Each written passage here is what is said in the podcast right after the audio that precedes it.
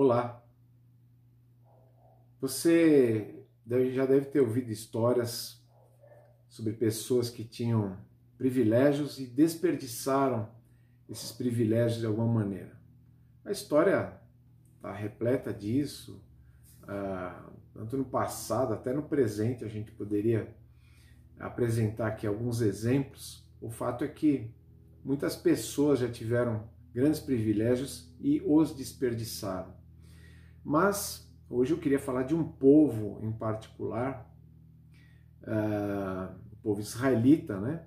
É um povo que teve os maiores privilégios e tem ainda, de certa forma, uh, grandes privilégios. Tem uma herança que representa um grande privilégio, mas nós uh, vamos constatar que existe um, um desperdício desses privilégios. Nós estamos aqui entrando agora no capítulo 9 da carta de Paulo aos Romanos e, bem, no capítulo 8 nós vimos toda a segurança que Paulo fala ali, que a justificação traz à nossa vida. A segurança de um plano perfeito é, de Deus, é, que, que vai de eternidade a eternidade, a, a segurança de um amor é, indiscutivelmente sólido, de um amor à prova de tudo, né? É, e a essa altura, uma indagação, uma pergunta, é, um questionamento pode surgir, na verdade ele surge. Bem, é, o povo israelita ele não é objeto aí da, da atenção de Deus e tudo mais. Então, como explicar a incredulidade é, dos israelitas em relação a essa salvação que é apresentada nas Escrituras, essa salvação em Jesus Cristo, que traz a justificação e que traz toda essa segurança. Afinal, o plano de Deus não é perfeito, porque então é, é, tem, é, em sua maioria, aí, incredulidade é, entre o povo de Israel. Isso é o que vai é, ocupar aqui os próximos capítulos, capítulo 9, capítulo 10, capítulo 11. É, o apóstolo Paulo ele vai trazer esse assunto, e ao trazer esse assunto, nós vamos aprender lições importantíssimas sobre a soberania da graça de Deus. Questões muito importantes, então, pela frente. E com isso tudo, uh, explicar, entender essa questão toda uh, do povo de, do povo de Israel. Hoje Paulo vai falar então esse desprezo, né, esse desperdício é, dos privilégios e o que isso causava nele, o que isso trazia ali a, a Paulo é, em termos até mesmo emocionais, como é que ele reagia a essa incredulidade é, do seu povo. Isso nós vamos ver então na passagem de hoje.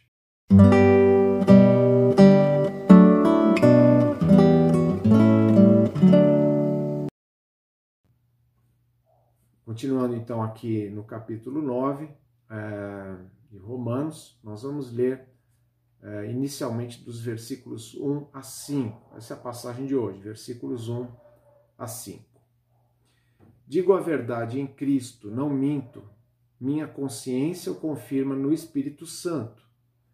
Tenho grande tristeza e constante angústia uh, em meu coração pois eu até desejaria ser amaldiçoado e separado de Cristo por amor de meus irmãos, os de minha raça, o povo de Israel.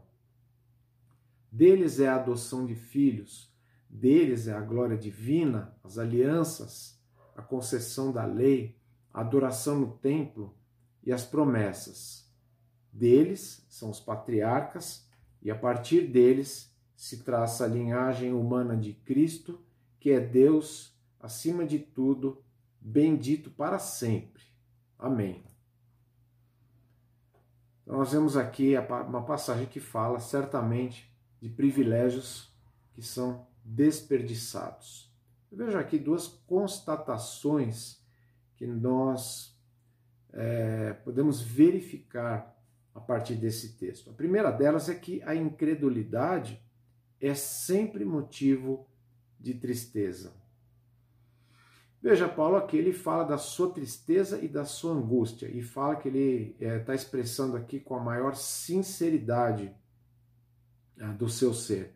Ele diz: Olha, eu falo com toda, é, com toda, digo a verdade em Cristo. Ou seja, ele está falando não apenas de acordo com a sua consciência, ele sabe que, que está falando a verdade sobre ele mesmo, mas ele está falando a verdade em Cristo. Ele está trazendo aqui o seu relacionamento com Cristo, o seu vínculo com Cristo, como é, um, um, peso a mais aí nessa, nessa verdade. E além disso, ah, é, com a minha consciência o confirma no Espírito Santo. Ou seja, é, é toda uma confirmação de que ele está falando aqui aquilo que, que realmente expressa uh, os, os, seus sentimentos, aquilo que ele está que ele tá percebendo em toda a situação aqui. E o que é que está acontecendo é, com o apóstolo Paulo aqui?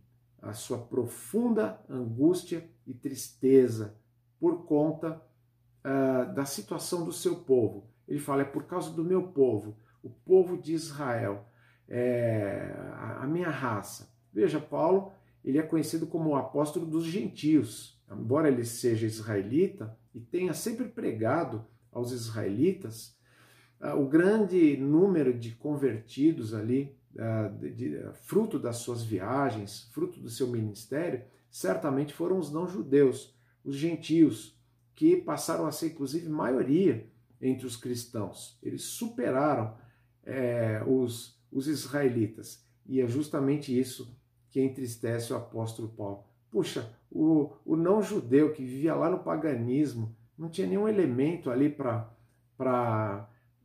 servir de base para a fé em Jesus Cristo e assim poderem ser justificados, poderem ser salvos.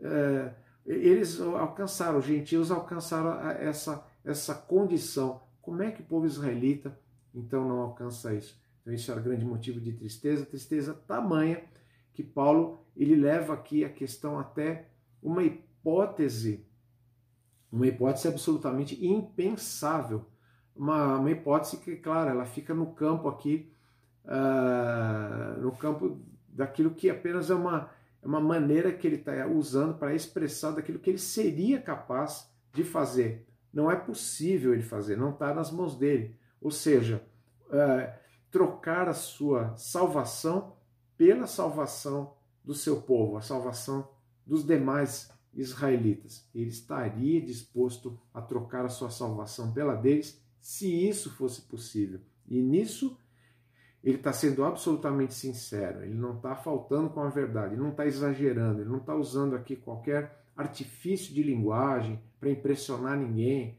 para fazer aqui qualquer apelo emocional, nenhuma manobra nesse sentido. Ele está falando o que, o que o incomoda uh, de maneira contundente, no, no, mais profundo do seu ser. E isso ele está expressando de forma sincera. Ele está profundamente triste, profundamente angustiado por conta da incredulidade uh, do seu povo. Veja, essa incredulidade, ela nem sempre ela incomoda os cristãos. Nem sempre esse é o padrão do cristianismo, infelizmente. Nem sempre os cristãos se ocupam de levar o verdadeiro evangelho. Nem sempre aquilo que os cristãos fazem é expressar Jesus Cristo. Eles expressam muitas coisas, muitos conceitos, é, muitas vezes até totalmente fora é, das Escrituras, é, inclusive até mesmo se preocupando mais com política, às vezes, do que com a própria, com a própria palavra de Deus. O fato é que Paulo aqui ele nos dá, eh, nos traz um grande desafio. Cristãos têm se desviado disso muitas vezes. Eles têm é, manifestado muitas vezes uma indiferença, uma indiferença em relação a, ao mundo que nos cerca, mundo de incredulidade, um mundo que não tem fé em Jesus. Essa indiferença pode se manifestar por meio de preconceito, é, vivendo numa bolha, né, uma espécie de bolha, em que a gente fica aí é, à parte, né, é, vivendo o mundo gospel, digamos assim. É, mas também, muitas vezes, esse, essa indiferença ela vai para um, um outro lado, ela vai para o lado da, da cumplicidade, é onde a gente não diferencia muito é, aquilo que define o cristianismo, aquilo que nos define como cristãos, aquilo que de, deve definir o nosso comportamento, aquilo que deve definir a nossa expressão, a maneira como nós nos relacionamos com as pessoas, a maneira como nos preocupamos com o fato de elas estarem na situação em que estão. A sua incredulidade, a sua incredulidade é algo terrível. A incredulidade era terrível para aquele povo e Paulo enxergava isso com dor, com sofrimento. Eu penso que isso, é, infelizmente, nem sempre é a marca é, do cristianismo. Em relação, especialmente, especificamente aos israelitas, a igreja tem tido um relacionamento historicamente é, complicado, nem sempre dando um bom testemunho é, diante deles, muitas vezes até servindo, usando, né, um, um, vamos chamar aqui de um pseudo-cristianismo que perseguiu, inclusive, é, os israelitas, mas também existem aqueles que acabam misturando as coisas, né? adotam aí símbolos judaicos, roupas judaicas, é, cantam uh, cantam em hebraico, sei lá o que, coisa que não, não tem não tem assim qualquer sentido é, e não vai de forma nenhuma trazer é, trazer qualquer aproximação benéfica. A única aproximação é a manifestação claramente é, dessa dessa preocupação mesmo, é, como Paulo como Paulo tinha ali. Bem, além dessa constatação, nós vemos aqui no texto que além, além dessa incredulidade, que ser sempre motivo de, de, de tristeza, nós vemos aqui que as maiores bênçãos elas são inúteis sem a fé em Cristo. Uh, nós vemos aqui os privilégios que Israel recebeu e Paulo faz uma lista deles.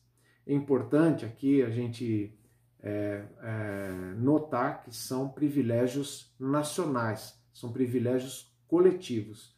E eles estão desvinculados da fé, justamente é, é, algo que vem independentemente da fé, algo que o povo recebeu, mas recebeu de forma real, está ali, faz parte deles, faz parte da herança é, desse povo. Paulo fala aqui de uma adoção, um tratamento especial, um tratamento peculiar entre todos os povos, é, ter ali como filhos. Não é a mesma, o mesmo tipo de paternidade que a gente viu é, no capítulo 8. Ela não, tá, não tem a ver com a fé. É uma paternidade de um cuidado especial e particular de Deus, que os elegeu entre todos os povos ah, para esse cuidado. Uh, Paulo fala aqui também da glória divina. A glória, no caso aqui, a manifestação da presença de Deus entre eles, que pôde ser percebida uh, de forma, inclusive, visível. Né? Eles puderam constatar isso, puderam perceber de forma clara que Deus se manifestava ali entre eles. Isso foi um, um grande privilégio, adoção, a glória divina. Além disso, Paulo fala aqui das alianças alianças, esses compromissos, esses pactos que Deus fez ali. Aí a gente poderia aqui destacar uh, o, aliança que Deus fez com Abraão, aliança que Deus fez é, com Davi, uh, é, e no caso de Davi aqui, especificamente falando da, da, da questão do, do, descendente, né? Falando aqui para o rei Davi, o segundo rei de Israel, o rei mais emblemático mais representativo aí de Israel e que é, Deus fez ali uma aliança com ele em relação a, ao prosseguimento do seu reino, é, vamos dizer assim. Mas isso tem a ver com outras coisas que a gente ainda vê nessa, nessa lista aqui. Paulo fala aqui, por exemplo, da concessão da lei, a lei exclusiva, a lei específica, a lei não, não criada por homens, a lei escrita por Deus, transmitida é, por Deus, padrões de Deus, caráter de Deus.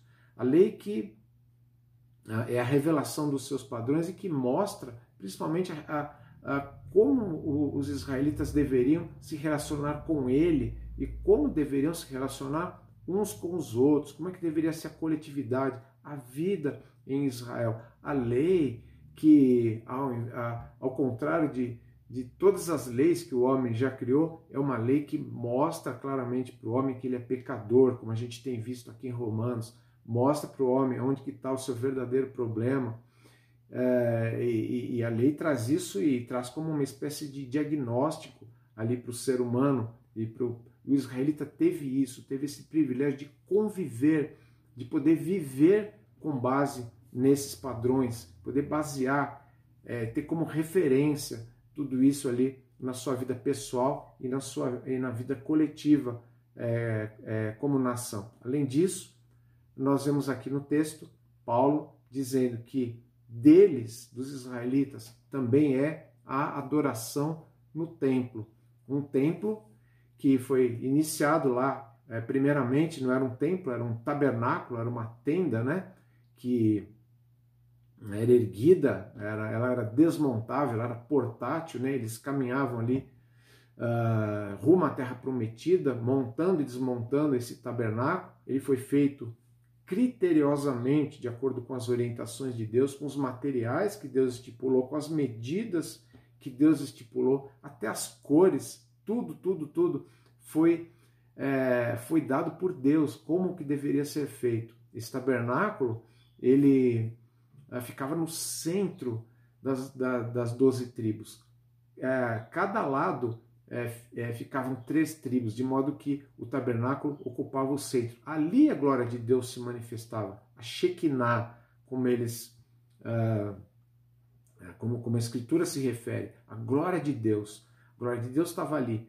Ah, os objetos ali deveriam ser consagrados para uso exclusivo na, na adoração a Deus. As pessoas que deveriam trabalhar ali eram as pessoas específicas, designadas por Deus, de famílias específicas. E o centro, uh, o centro de tudo isso, essa mediação, essa intermediação desses sacerdotes, ela basicamente ela era realizada em prol da nação, do povo de Israel, que ali levava os seus animais para o sacrifício. Afinal de contas, a lei mostrava o pecado uh, os sacrifícios indicavam que uh, o perdão de Deus estava disponível. Era assim um perdão provisório, até que viesse o perdão definitivo.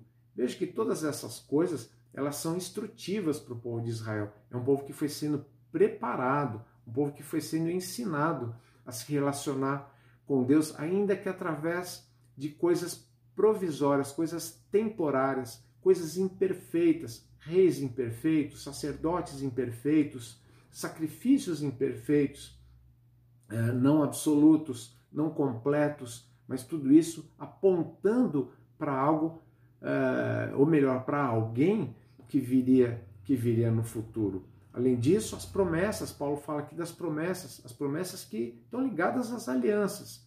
Foi prometido ali terra, foi prometido descendência, foi prometido o rei Messias, o rei futuro da, da linhagem de Davi, promessas materiais, promessas espirituais, promessas de, de que todas as nações da terra seriam abençoadas por meio da descendência é, de Abraão.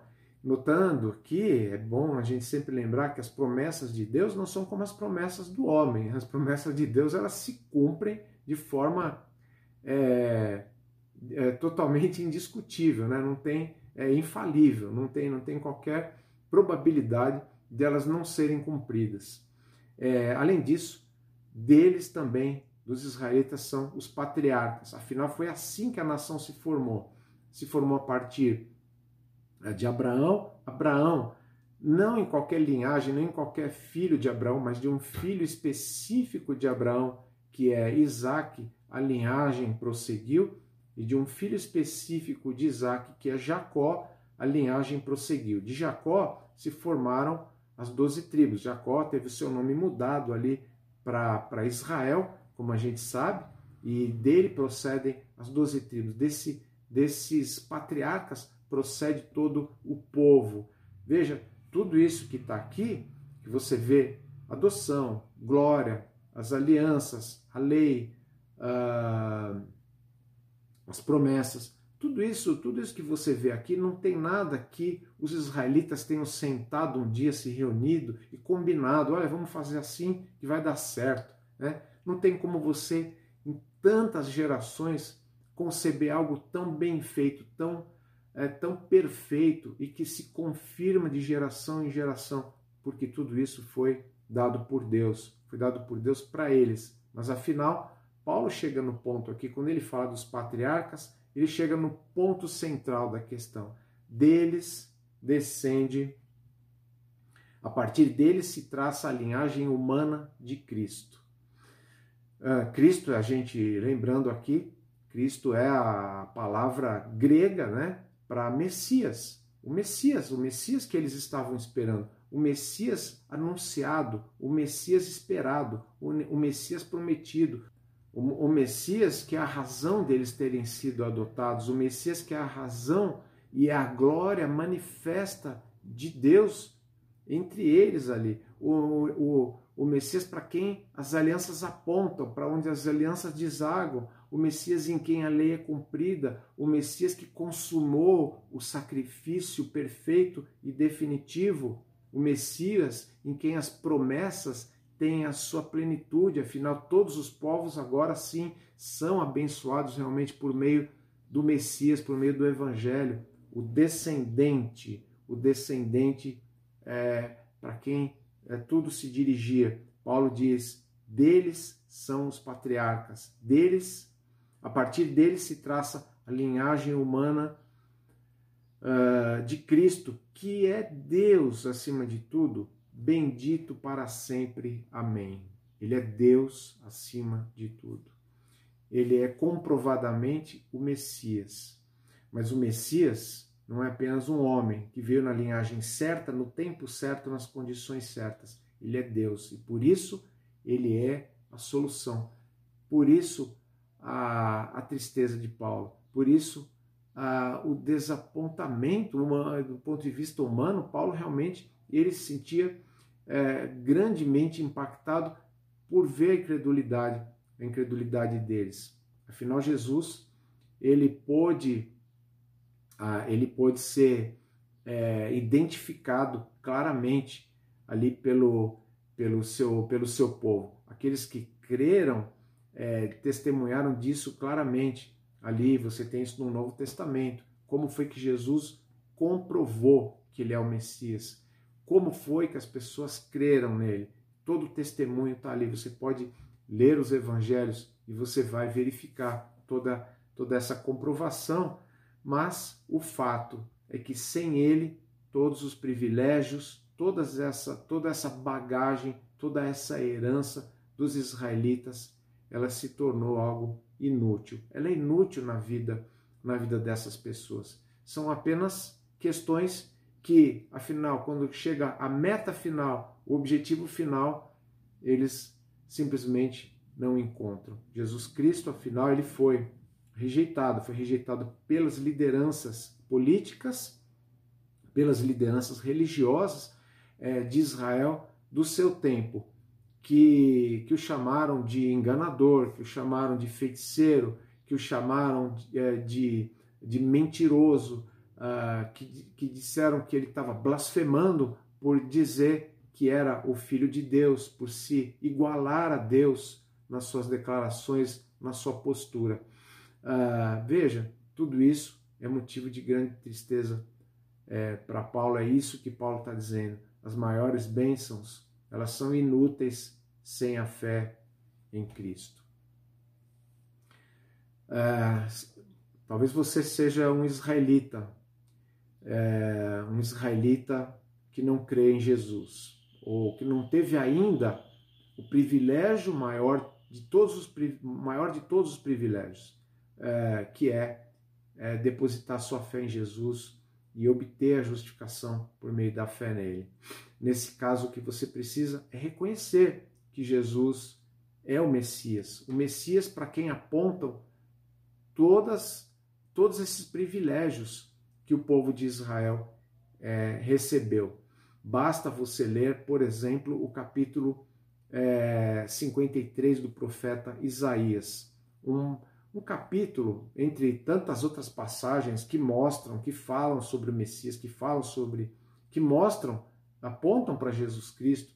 É um capítulo particularmente interessante, porque é, se você ler com atenção, você vai verificar que ele só pode se aplicar a uma única pessoa. Só uma pessoa vai preencher aquilo que está ali. No entanto, muitos líderes judaicos ao longo é, dos séculos eles têm atribuído esse texto não a uma pessoa, mas a um povo. Eles dizem que o texto ele se aplica ao próprio povo é, de Israel. Ele seria esse servo de Deus. Mas se você ler o texto com atenção, vai notar que é totalmente fora fora da razão, fora da lógica, fora de qualquer lógica, fora de qualquer sentido, você tentar aplicar esse texto é, a, a, um, a uma coletividade. Não tem como fazer isso. É claro que os que fazem isso estão justamente desviando o texto porque não creem e porque é duro admitir aquilo que, uh, que não se quer admitir por causa da dureza de coração, por causa da incredulidade. Então creia que Jesus é o Messias de fato e busque os elementos. Se você não os tem, é, procure saber, procure aprender, leia os evangelhos, é, é, dê oportunidade para os verdadeiros cristãos que não são, é, não, não, se fingem, não se fazem passar por judeus é, para falar de Jesus, mas que também não são inimigos dos judeus. E procure, procure aquele que é o maior de todos os privilégios é, que o povo israelita tem, que é Jesus Cristo.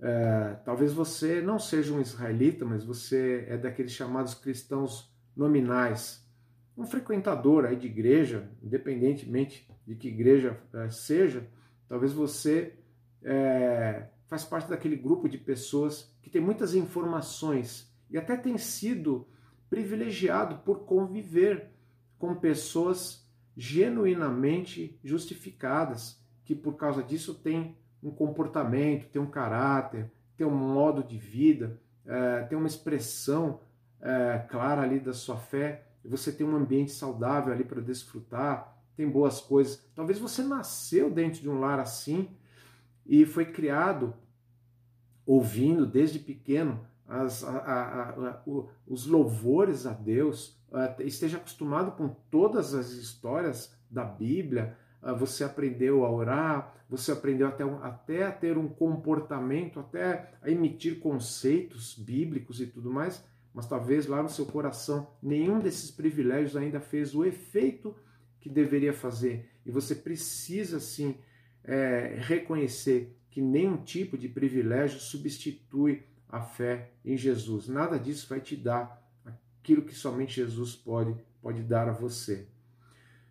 Bom, talvez você tenha plena certeza de que, é, de que é um privilegiado, seja você judeu ou não judeu, você tem o maior de todos os privilégios que é Jesus Cristo. Então, nesse caso, eu e você precisamos exercitar algo muito importante. Exercitar a sermos como Paulo, não sermos indiferentes. Devemos pensar que a incredulidade ela precisa nos incomodar, nos incomodar a ponto de nos mover a, a sair da bolha em que nós vivemos muitas vezes apenas falando é, aí um, um bibliquês, né? uma linguagem que as pessoas não compreendem e, e a gente trate as pessoas de uma maneira é, como, como se elas fossem tolas é, e, e não merecessem algo mais consistente da nossa parte. As pessoas precisam de Jesus, as pessoas precisam é, do Evangelho. Ah, ah, veja, as pessoas é, precisam de autenticidade, precisam do nosso interesse, não, é, não de coisas superficiais. Por outro lado, os, os, os, os nossos amigos, os nossos conhecidos que são israelitas, eles não precisam de modo nenhum de atitudes é, extravagantes da nossa parte, atitudes bizarras, tentando uh, inventar alguma maneira aí de falar com eles é, através de uma, é, tentar falar hebraico com eles, por exemplo. Não é isso que vai trazer é, a, aquilo que eles, que eles realmente que eles realmente necessitam. O que nós precisamos é saber mais e mais sobre Jesus Cristo, aprender sobre o fato de que ele é o Messias, o verdadeiro Messias de Israel. E assim nós podemos transmitir isso a eles, podemos amá-los como, como devemos e transmitir é, algo que vai completar aí é, os, os, os privilégios que eles já têm, com o maior de todos, que é a salvação em Jesus. Que estas, estas verdades, estas constatações que Paulo nos traz, é, façam aí, produzam no coração de cada um aquilo que é necessário.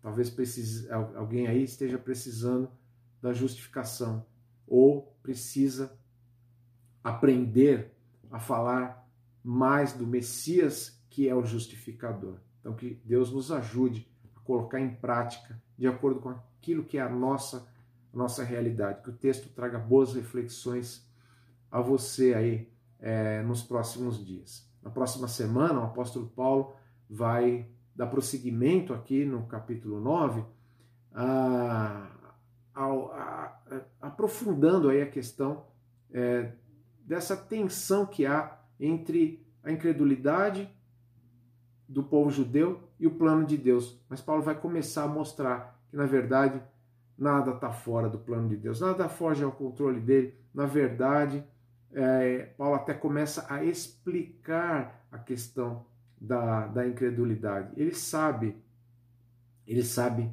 porque é, ele aprendeu ah, com o Evangelho que Deus é soberano, é soberano, e isso a gente vai poder, é, vai poder observar é, então nessa, nessa próxima passagem. Então, tenha uma boa semana até lá e que Deus te abençoe.